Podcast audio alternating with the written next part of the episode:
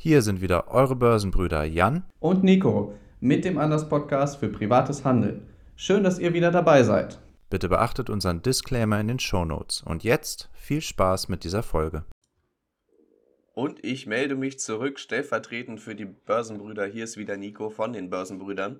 Ich hatte eine gewisse Pause die letzten Wochen gemacht, aber jetzt bin ich wieder gesund, hochmotiviert und voller Tatendrang dabei und freue mich echt wieder mit dem Podcast zu starten. Habe einiges an Themen mitgebracht, deshalb habe ich das Hauptthema heute ein bisschen kleiner gefasst, dafür ein bisschen mehr drumherum. Ich hoffe, das passt soweit. Es ist ja doch einiges passiert. Wir haben eine gute Erholungswelle gesehen. Nicht nur bei mir gesundheitlich, sondern auch ähm, in der Börse ist es durchaus wieder zu einer relativ starken Erholung gekommen. Ja, einige Leute stehen immer noch am Seitenrand, die sagen, es geht nochmal wieder runter. Andere sind von FOMO getrieben, also der Angst, dass sie etwas verpassen, voll investiert oder kaufen jetzt noch nach und schauen, wo noch Chancen liegen. Der Bitcoin hat gedreht, ist auch wieder stark erholt. Ähm, es sind viele, viele Tech-Aktien wieder sehr, sehr spannend. Aber auch wirtschaftspolitisch hat sich ja einiges getan. Äh, der Russlandkrieg äh, bzw. Ukraine-Krieg hat ja einiges auch in der Wirtschaftspolitik durcheinander geworfen. Ich bin da ja auch relativ nah dran und bekomme mit, wie wirklich viele Unternehmen auf die stabilen Energiepreise angewiesen sind was das für Auswirkungen einfach hat in der täglichen Arbeit, in der Kalkulation, was das einfach für große, große Hürden sind, auch wie sich gewisse Banken verhalten ähm, mit der Weiterleitung von Mitteln, was eigentlich ja ähm, legal wäre, das weiterzuleiten aus Russland hier in, nach Deutschland, äh, sich aber trotzdem sperren und so. Also da gibt es viele Herausforderungen für die Unternehmen. Und ich habe auch die Kategorien wieder mit dabei. Äh, der Trading-Rückblick ist dieses Mal relativ gering ausgefallen oder was heißt dieses Mal? Mal wieder eigentlich. Also ich habe seit Anfang März nicht mehr groß gehandelt. Und das liegt halt einfach daran, dass viele Aktien sich gerade erholen, die ich habe. Ich war ja relativ früh im Markt in dieser, ähm, also wo die Tech-Werte vor allem abgestraft wurden, war ich ja relativ früh drin. Und jetzt kommt so wirklich die Erholung und viele Aktien äh, profitieren jetzt wieder davon. Auch die Zinserhöhung, die es gab, war nicht so schlimm für den Markt. Natürlich nicht. Also es ging ja über Monate runter in den Tech-Werten. Wie soll das nicht eingepreist sein? Insofern sitze ich jetzt relativ entspannt da, sehe bei vielen Aktien eben die Ausbrüche, bei einer Insight, bei ähm, einer Square, bei einer UiPath und so weiter und so fort. Da sind wirklich viele, viele Aktien dabei, die sich positiv entwickeln. Deshalb trade ich momentan weniger, sondern mache mir langsam bei einigen Aktien schon Gedanken, Gewinne dann mal wieder mitzunehmen. Soweit ist es noch nicht, das äh, kommt erst noch. Ich hoffe, dass noch ein bisschen Bewegung nach oben vorhanden sein wird, aber ich informiere euch dann natürlich, äh, was sich im Depot getan hat. Kommen wir direkt zum Was ist los mit. Und da bin ich schon ganz heiß drauf heute, denn ich habe zwei verschiedene äh, heute mitgebracht. Ich dachte, das gönne ich mir mal, wo ich jetzt ausgefallen äh, bin mit dem Podcast bringe ich heute einfach ein paar mehr Themen mit. Ihr merkt es schon, ich rede mich warm und ich habe zuallererst, was ist los mit der freien Marktwirtschaft bzw. mit der Bevölkerung hier. Ich hatte das aufgeschnappt beim anderen Podcast, wo es auch so ein bisschen ähm, um diese Thematik ging. Da wurde das auch so ein bisschen diskutiert der Aufhänger ist eigentlich diese Entlastung, dieses Entlastungspaket bezüglich der Spritpreise oder Energiepreise insgesamt. Da gibt es ja jetzt irgendwie 300 Euro vom Arbeitgeber ausgezahlt. Das gibt natürlich der Staat dieses Geld und das wird dann versteuert. Da regen sich natürlich jetzt erstmal viele Leute auf. Ja, warum wird denn das versteuert? Naja, ganz klar, jemand, der sehr viel Geld verdient im Monat, der muss nicht so stark entlastet werden wie jemand, der sehr wenig Geld verdient im Monat. Insofern, ja, diese Aufregerei, die es da wieder gab, fand ich dann auch irgendwie teilweise sehr unpassend. Also die Leute regen sich erst auf, dass die Spritpreise so hoch sind oder die Energiepreise, dann kommt Geld, dann regen sie sich wieder auf. Es ist irgendwie so ein Kreislauf und man kommt aus dieser Erregungsspirale, will ich es jetzt mal nennen, gar nicht mehr raus. Dann gibt es, glaube ich, noch weitere Entlastungen bei der Pendlerpauschale, das ist, glaube ich, schon durch und noch verschiedene andere Pakete. Jetzt könnte man ja meinen, ja, richtig gut, äh, da passiert was und so. Aber ich möchte eigentlich einen anderen Standpunkt vertreten, und zwar den der sozialen Marktwirtschaft oder der freien Marktwirtschaft. Mehr und mehr merke ich oder merkt man zumindest so in der Gesellschaft, dass der Ruf nach dem Staat immer größer wird. Und das macht mir Sorge, ehrlich gesagt, denn eigentlich ist der Staat ja dafür da, aus meiner Perspektive die Rahmenbedingungen zu schaffen, ähm, Monopole vielleicht zu vermeiden.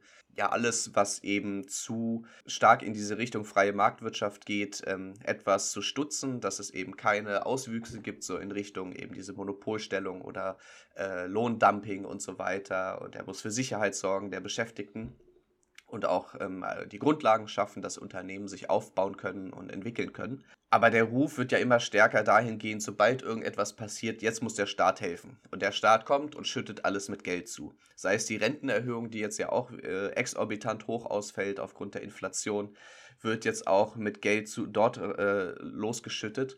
Angefangen hat das ja auch schon ähm, bei der Corona-Pandemie. Da hat der Staat ja massiv eingegriffen ähm, bei, in vielen Bereichen. Das Fass möchte ich gar nicht aufmachen, sondern tatsächlich bei diesen Energiepreisen bleiben. Auch hier wird wieder nach dem Staat gerufen. Lebensrisiken werden auf den Staat abgewälzt und äh, wirtschaftliche Risiken werden auf den Staat abgewälzt. Und wir sehen einfach so eine Verschiebung von den Aufgaben des Staates, der sich immer mehr einmischt in verschiedene Lebensbereiche, jetzt auch wirtschaftlich ähm, gesehen. Für die Unternehmen mag das vielleicht erstmal wie so eine Art Droge sein. Sie sagen, ja, der Staat unterstützt mich, äh, das ist ja gut. Aber wie wir wissen, überall, wo der Staat eingreift, kommt es marktwirtschaftlich gesehen zu Fehlauswüchsen bzw. zu Fehlalkulation von Mitteln. Das wissen wir aus der Volkswirtschaft, ähm, dass eben diese Fehlalkulation der, der Mittel stattfindet. Denn es werden dann Unternehmen beispielsweise unterstützt, gefördert, die einfach schlechte Verträge abgeschlossen haben oder die nicht profitabel sind oder die falsch kalkuliert haben, die nicht wirtschaftlich sind, die werden noch am Leben gehalten und ähm, unterstützt und erhalten Geld was eigentlich eine Fehlinvestition ist, weil diese Unternehmen ja Probleme haben, die unabhängig davon bestehen. Die freie Marktwirtschaft sieht ja eigentlich auch so eine Art eben dieser kreativen Zerstörung vor. Bedeutet, Unternehmen, die nicht profitabel sind, die äh, sich nicht anpassen konnten, die es nicht geschafft haben, profitabel zu bleiben oder sich weiterzuentwickeln, die sollen ja auch vom Markt verschwinden und nicht einfach am Leben erhalten werden. Auch wenn mir völlig bewusst ist, dass hier natürlich auch Schicksale betroffen sind. Aber da greift dann eben die soziale Marktwirtschaft ein und fängt diese Leute auf, beispielsweise Grundsicherung, Arbeitslosengeld, Übergangs Forschungsgeld oder Gelder, um dann wiederum ein neues Unternehmen aufzubauen. Da gibt es ja auch viele, viele Förderungsprogramme. Aber nicht eben dieses Fördern von allen Unternehmen einfach so ähm, ansatzlos. Und das bereitet mir einfach Sorge aus dem Grund, dass ähm, ja, der Staat da eben Fehlanreize setzt, die langfristig gesehen oder auch schon mittelfristig eben zu Problemen führen können. Er versucht eben Probleme mit Geld zuzuschütten. Deshalb hier so ein bisschen mein Rant, ja, äh, gegen diese ganzen Hilfsprogramme, gegen diese staatlichen Hilfsmaßnahmen, die natürlich in gewissen Fällen durchaus relevant sind oder richtig sind, äh, wenn es eben um einkommensschwache Familien geht oder Einzelpersonen. Ähm, die brauchen natürlich dann Unterstützung, aber nicht in der breiten Masse. Genau das gleiche bei der äh, Spritpreisbremse oder wie auch immer man es betiteln möchte derjenige, der irgendwie seinen Porsche oder AMG fährt, der freut sich, ne? Der sagt, ja geil, kann ich ruhig mal Super Plus hier wieder äh, voll tanken oder sogar irgendwie ne V Plus oder was da alles gibt äh, an den Tankstellen. Wird ja eh gesenkt, ne? Das Geld kriege ich ja ein bisschen günstiger, dann bretter ich nochmal richtig auf der Straße. Und der ist darauf ja gar nicht angewiesen. Also ein völliger Fehlanreiz. Ähm, wir wollen ja auch eigentlich hin zu einer grüneren äh, Verkehrsmobilität, ähm, mehr zu regenerativen Kraftstoffen. Und was tut, äh, tun wir? Wir fördern erstmal äh, den Verkauf von Benzin, äh, wo der Markt eigentlich sagt, die Nachfrage ist sehr groß, also der Preis steigt. Aber wir sagen, nee, da muss der Staat eingreifen und die, die, die Nachfrage eigentlich noch mehr ankurbeln, indem er die, die Preise senkt. Also das ist irgendwie völlig, völlig äh, am, am, am Ziel vorbeigeschossen, meiner Meinung nach. Und es sollte einfach auch der Ruf in der Bevölkerung eben zurückgehen, dass immer der Staat eingreifen muss. Also kein großes Schießen eigentlich gegen den Staat, der das ja dann veranlasst, sondern eher gegen viele, viele Leute, die äh, immer danach rufen, dass jetzt geholfen werden muss, dass das gemacht werden muss, dass der Staat sich einmischen muss, sondern eher hin zu einer äh, eigenverantwortlichen, auch Wirtschaftspolitik, auch im Kleinen eben, was die Energiepreise angeht. Wir sind ja ein Wirtschafts- oder Börsenpodcast und wollen nicht zu politisch werden. Deshalb habe ich noch ein zweites Was ist los mit dabei. Und zwar eine Einzelaktie, die Zahlen verkündet hatte, die meiner Perspektive nach sehr gut waren und der Markt hat das anscheinend genauso gesehen. Die Aktie hatte ich vorher auch schon mal angekündigt. Finde ich super spannend hier, ähm, wie auch die Charttechnik da wieder eine Rolle spielt. Deshalb schaut euch vielleicht den Chart gerne mal an, ähm, damit ihr das so ein bisschen nachvollziehen könnt.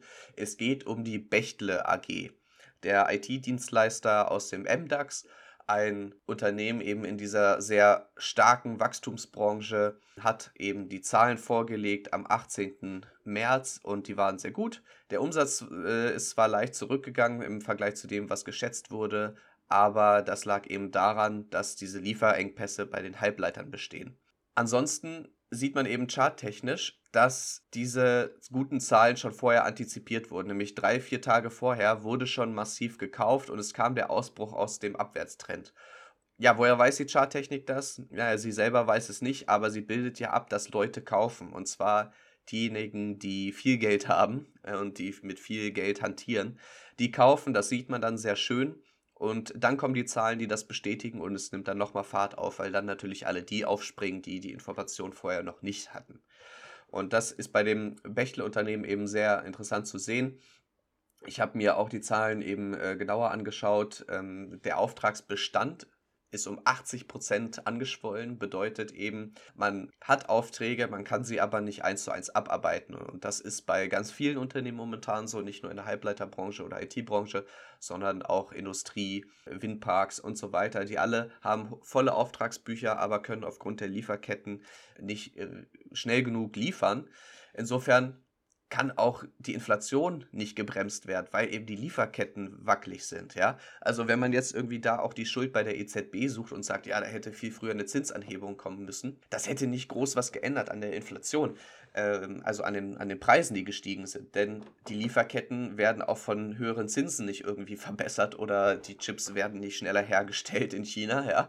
Ähm, da sind einfach andere Stellschrauben zurzeit dran. Und deshalb geht eben die EZB auch mit aus meiner Sicht nachvollziehbaren Argumenten davon aus, dass diese Inflation in der Höhe zumindest ähm, temporär ist. Klar, wir werden 2-3 Prozent, glaube ich, auch über viele Jahre äh, noch sehen, aber diese 5 Prozent aufwärts wird man eben nicht mehr so lange sehen. Aus meiner Perspektive, ich bin kein Volkswirtschaftler, aber so eine gewisse Einschätzung würde ich da vornehmen wollen.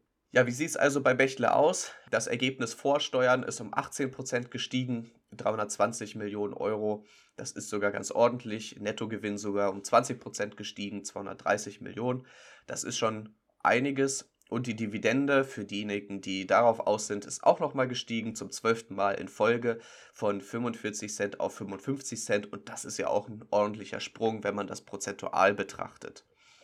Ganz interessant ist, dass die Expansion des Unternehmens außerhalb des deutschen Sprachraums vorangeht. Spanien, Frankreich und Benelux-Staaten, ähm, da will Bechtle weiter zukaufen. Also natürlich nicht selber dorthin gehen mit dem Personal, das wird ein bisschen schwierig, äh, sprachlich vor allem. Aber wenn man dort Zukäufe tätigt und dort auch noch ein Bein irgendwie in die Tür bekommt, dann könnte das echt ein großes äh, europäisches IT-Unternehmen werden. Es ist auch attraktiv bewertet nach wie vor. Ein KGV erwartet für 2022 jetzt 26,2. Das ist ganz okay. Nicht überbewertet aus meiner Meinung nach, wenn man jetzt nur aufs KGV schaut. Ähm, Dividendenrendite 1,1% ist jetzt nicht die Welt, aber darauf kommt es, glaube ich, auch nicht an bei dem Unternehmen. Man ist jetzt eben tatsächlich im guten Wachstumsflow. Der Chart macht mit. Man stößt jetzt an ein paar Widerstandsregionen, vor allem bei den 54, 55 Euro.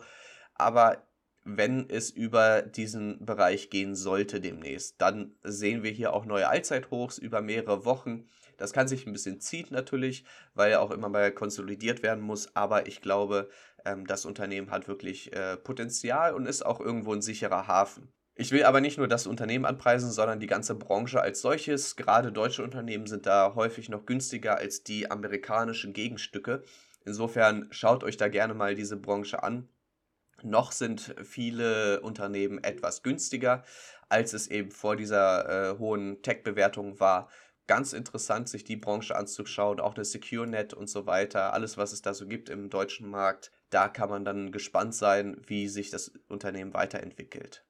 Ja, was gibt's sonst Neues? Wir sind damit beschäftigt, im Job voranzukommen und zu schauen. Das nimmt momentan echt viel Zeit in Anspruch. Deshalb war es auf Insta ein bisschen ruhiger. Wir haben dann und wann Beiträge natürlich rausgehauen, ähm, weil wir auch immer wieder wichtige Punkte irgendwie hatten zwischendurch, die uns aufgefallen sind, die wir dann natürlich auch weitergeben wollen. Ansonsten viele Calls, die ich in, den, in der letzten Zeit hatte, auch auf Insta verarbeitet, sind ganz gut gelaufen.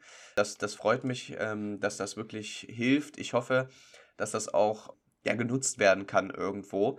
Wir haben jetzt auf Insta auch nochmal so ein kleines Highlight zusammengestellt aus der Story aus dem Starter Guide, also wie beginnen mit investieren, haben uns da etwas mit dem äh, ETF-Sparplan nochmal beschäftigt, nochmal so die groben Vor- und Nachteile aufgezählt. Das haben wir alles online, wie gesagt, schaut da gerne mal rein. Und wir bringen heute zusammen zur Podcast-Folge auch nochmal eine Kurzvorstellung unseres ETF All-in-One Solution Pakets, was völlig kostenlos ist für euch, denn es geht um den äh, ETF All Country World. Das äh, ist so die beste Lösung für ETF-Anleger aus unserer Sicht zumindest, wenn man sich nicht groß damit auseinandersetzen will. Die stellen wir heute nochmal vor, damit ihr da auch einen Überblick habt, äh, zusätzlich zu dem, was ihr wahrscheinlich sowieso schon gehört habt in den ETF-Folgen bei uns. Als Hauptthema habe ich heute tatsächlich eine ganz wichtige Kennzahl dabei, beziehungsweise es ist eigentlich keine Kennzahl so richtig, sondern es ist mehr so eine Art Indikator, wann es sich lohnt, auf die Charts zu schauen oder wann passieren wichtige Dinge. Wir haben ja in der Charttechnik immer wieder darüber gesprochen, dass die Kerzen wichtig sind, Abwärtstrends, GDs, also gleitende Durchschnitte und so weiter. Aber was wir lange Zeit etwas außen vor gelassen haben, ist das Volumen das ist für uns mittlerweile ein super wichtiger Indikator geworden, denn er zeigt einfach an, wann die Großen kaufen. Jeder möchte die Aktien kaufen, wenn große Unternehmen bzw. Anleger kaufen. Und das kann man nur anhand des Volumens festmachen. Lasst euch das Volumen also auf jeden Fall, das Handelsvolumen immer anzeigen, wenn ihr irgendwie eine Chartanalyse durchführt. Nur Kursbewegungen, die mit hohem Volumen unterstützt werden, sind auch aussagekräftig. Wir haben es die letzten Tage öfter mal gesehen, dass die Anstiege vorhanden waren, aber mit wenig Volumen. Und vor allem der ARK-Fonds hat wochenlang auch nichts gekauft. Die letzten zwei Wochen haben die wirklich so wenig gekauft. Ganz wenige Einzelwerte nur ins Depot geholt. Und äh, andere Fonds haben auch wenig gekauft, was man so an den äh, offiziellen Mitteilungen äh, gelesen hat. Insider haben hingegen äh, gekauft, vor allem bei DAX-Unternehmen habe ich es auf dem Schirm. Äh, Heidelberg Zement beispielsweise und weitere haben etwas nachgelegt. Aber grundsätzlich war das Volumen nur in gewissen Aktien hoch. Also Bewegung zählen oder haben eine hohe Aussagekraft, wenn das Volumen auch entsprechend ist und nur dann ist auch die Wahrscheinlichkeit eines Fehlausbruchs beispielsweise geringer, wenn eben hohes Volumen reingeht. Wenn institutionelle Anleger kaufen, spricht vieles dafür, dass sie auch weiterkaufen werden oder dass Private dann noch einsteigen und so entsteht dann eben so eine Art Kursanstieg.